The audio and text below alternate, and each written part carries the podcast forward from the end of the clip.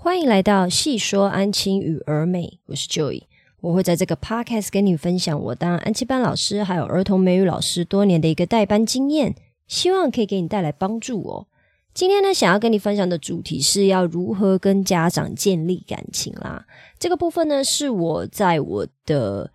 问卷调查里面呢，看到比较多老师或者是比较多人想要了解的一个部分呢，大部分的人呢都是想要了解，就是怎么跟孩子建立常规，怎么跟家长沟通。那今天就是想要来跟你分享一下跟家长建立感情这一块啊，就是希望你可以避免我当年犯的三个错误，让家长更信任你哦。不管你是新老师还是旧老师，或者是还没有踏入安亲班这个产业的人呢，我都希望你可以把这三点就是这三个错误记在心里面，到时候跟家长沟通的时候呢，不要犯跟我一样的错误。我这边先问你一个问题：如果我刚跟你认识啊，我就看到你身上可能比如说呃做呃衣服穿不对的地方，或者是你事情做不好的地方，然后我就一直告诉你说，哎，你这个做错，那个做错了，或者是一直指责你的不是，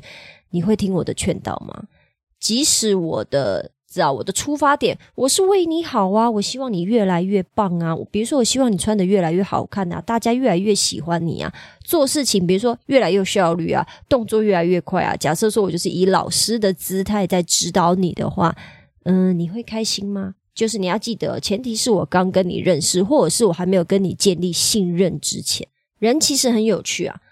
套用在自己身上的道理呢，就显而易见。就是诶，我们就会觉得诶。这不是很很很很好懂吗？不就是这个样子吗？可是等到换我自己跟别人相处的时候，就都会看不到盲点哦。你想想看，站在家长角度来看哦，如果老师还没有跟家长建立起感情，老师就老是告自己孩子的状，家长是不是当然就会不高兴啊？最严重是什么？有可能会觉得孩子被贴标签了。当然，这个部分呢，其实是有中间是有一个过渡的啦，就是你到底是告状到一个什么样子的程度会被认为到贴标签？这个当然就是可能是告状的频率非常非常的频繁，或者是你每次告状的内容都很严重。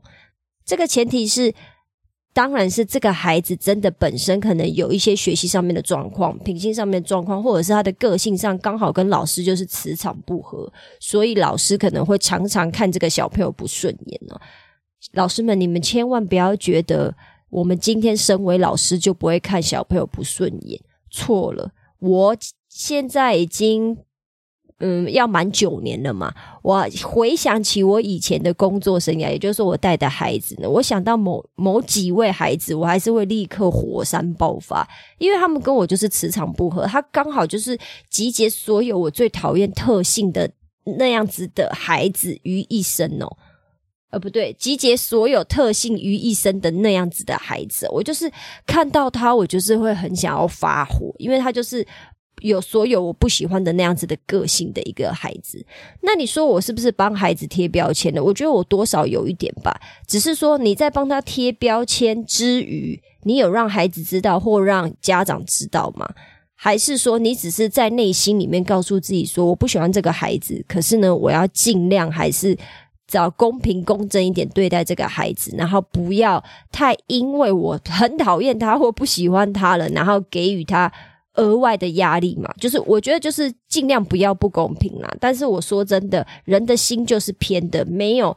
百分之百的公平。可是我会一直跟我自己讲说，不可以，不可以，不可以对他生气，不要对他怎么样，不要对他有偏见，尽量不要有偏见。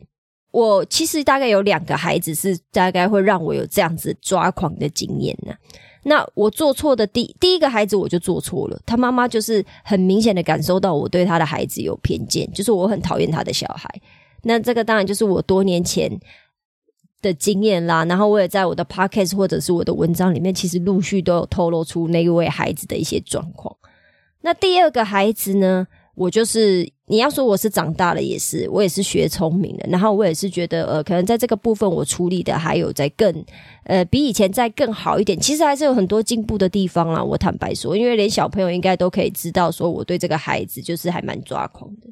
但是起码对于这个他的家长呢，就完全不会对我有任何的意见，他没有对我就是。觉得帮他的孩子贴标签了。那这个部分就是因为我在跟这个家长沟通，还有就是在聊天的时候，我很小心，我很谨慎的处理我的。我挑选的言辞啊，就是我要怎么形容他的孩子，还有我今天是要告状，还是只是在跟他单纯一般的聊天，说小朋友最近的状况，这些都是我很谨慎在选择我的用词的用字遣词。所以这个部分呢，只是希望可以让老师你们知道，说跟家长，嗯，就是沟通啊，建立感情这个部分，你说他很难呢，他也是好像有点难。那你说它简单呢？它其实也可以很简单，你只要 follow 几个步骤，然后让你自己知道说你今天会选择这么做，它背后的原因是什么，而不是说哦，因为就于说这样子做最好，我也不想要动脑想，不，绝对不是这样。我今天只是希望跟你分享几个我自己的想法，或者是我的步骤，然后你参考一下，执行看看。如果对你有帮助，那当然就拿去用。可是如果你执行了以后，你觉得对你是没有帮助的，请你赶快忘记我给你的建议，或者是我给你的步骤哦，然后去另外摸索出一个比较适合你跟那个家长联络的一个方式。Hello，这个是我自己的广告。我现在呢开了一个线上工作坊，叫做安亲班新手老师代班训练营。这个训练营为期四周哦，每周训练的主题分别是：第一周如何建立规矩，第二周如何建立赏罚系统，第三周如何分配工作任务，跟最后一周与家长建立感情哦。目前呢，这个课程还在调整阶段，需要有兴趣的你来上课，并且告诉我你的想法还有反馈。我打算先协助十位新手老师建立代班规则等一系列的流程哦，让你可以准时下班、超前部署，甚至喜欢上与孩子相处哦。因为现在还在调整阶段，所以是不收取任何费用的。我唯一的要求是，请你要按时完成作业，还有交作业给我，并且给我你的想法还有回馈，让我可以调整我的课程内容，做出最有价值、最有帮助的课程。如果你有兴趣，欢迎在 Twitter、脸书或者是资讯栏的问卷调查中与我联络。目前我正在协助一位新手老师建立代班流程，欢迎加入我们的行列，我们一起讨论哦。第一个错误呢，就是还没有取得信任之前就不断的告状，就像就像我就是 podcast 一开头讲的嘛。如果我还没有跟你建立信任信任之前，我就一直批评你的不是这个不是，然后或者是说你这个也做不好，那个也做不好，希望回去要改进的话，你一定不会开心的嘛。那在安亲班跟家长沟通，或者是跟孩子相处这一块，也绝对是毋庸置疑的。你要记得一件事情哦。家长不是付钱来让老师说实话的，家长绝对不是哦。你要记得，即使老师的初衷呢是为了孩子好，为了家长好，我们老师还是必须要先取得家长的信任，才可以真正让家长听进我的建议哦。我这个真正是有打引号的，也就是。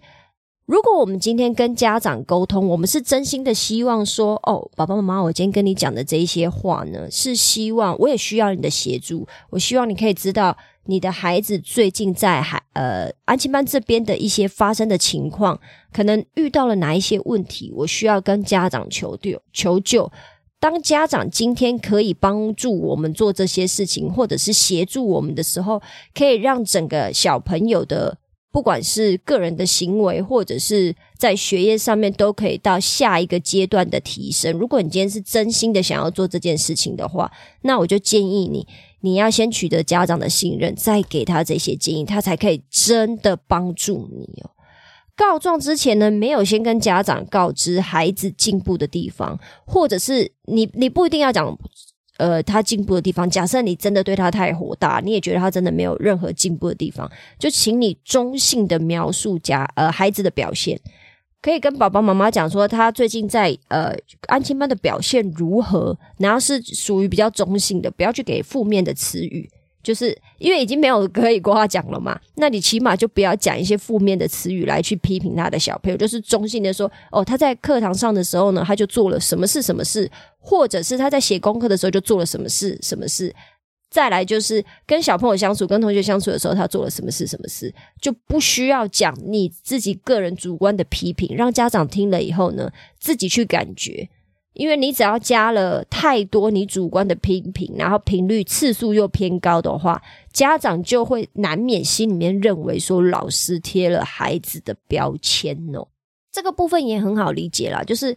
只要有人一来跟我讲，就是讲我小朋友的不是，然后每次都是抱怨，比如说就是抱怨上课不专心，那久而久之的话，难免是不是在心里面会有一点担心，就是，哎，难不成我的小朋友真的没有几代后吗？你每次来都只会告状，还是老师你就是其实你你本来就不喜欢我的小朋友啊？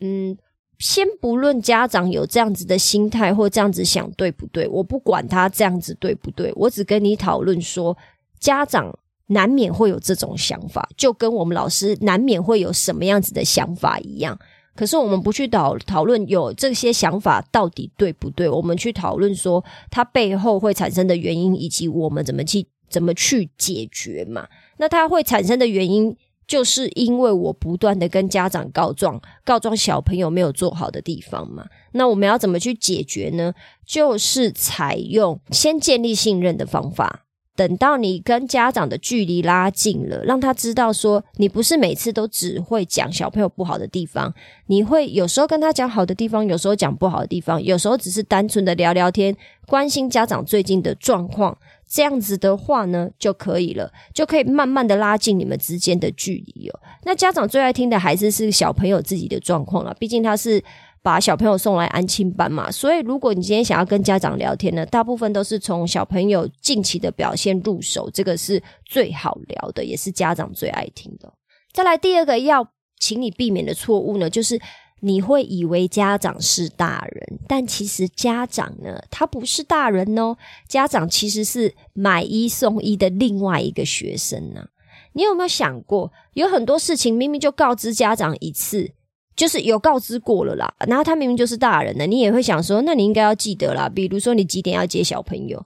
他礼拜几，小朋友礼拜几就是呃整天，小朋友礼拜几是半天，所以如果你什么时候来接小朋友是没有办法那么快的，你什么时候来接小朋友就是哦好没有问题的，可以可以准时下课，准时回家。可是还是有差不多千千万万个家长是搞不清楚状况的。那为什么会这样子呢？因为他们就不是大人呐，他们没有把它记在心里面呐，他们就是买一送一的另外一个小朋友而已嘛。所以你要记得，有很多事情呢，你必须要有心理准备，你要讲好几次，甚至要讲一个学期。也就是说，每个这一个学期呢，你可能每个礼拜都要讲一次，或者是你每个月都要讲一次，家长才会记得。误以为家长听了老师说一次就会懂，就会配合。如果你有这一个，就是。心里面的误会，你知道这个美丽的误会的话，其实只是把你自己气死而已。因为我在以前初期刚做安亲班这个工作的时候，我不只要对小朋友生气，我还要对家长生气。就是我会在教室里面发火，想说啊，到底这种问题是要问几遍啊？我不是在青师里面也讲过了，然后一开学我也讲过了，为什么还一天到晚在问一模一样的事情呢？然后这种事情呢，我必须要很偏见，很。带我个人偏见的讲说，这种事情很容易发生在爸爸身上，妈妈比较不会。但是就是比例上的比例上面的问题啦。我们安亲班也有那个爸爸是非常投入小朋友的教育的，就是你跟他讲什么，他从来都不会忘记，然后他也都会准时出现。我也是有遇过这样子的爸爸，只是不是在我们班呢，是别的老师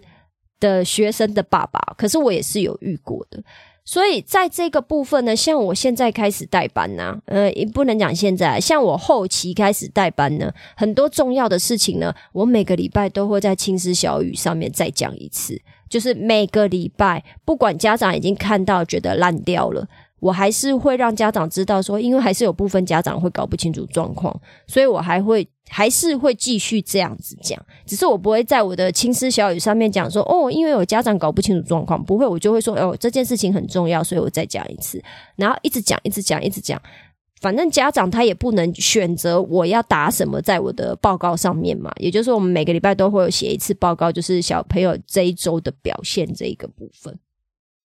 所以麻烦老师你吼，就是要记得，你要跟家长讲的话呢，其实你也要重复很多次。也就是尤其是你认为重要的，比如说班级规矩啊、接送时间啊、小朋友怎么复习这些东西，都是我不断一而再、再而三会跟家长讲的重要的事情哦。每个礼拜都会重复的。这样子的话呢，你在在跟家长建立感情的时候呢，就比较不会觉得说，哦，我已经跟你讲过这么多遍，你还搞不清楚到底是什么样子啊？难怪你的小孩跟你一样搞不清楚状况。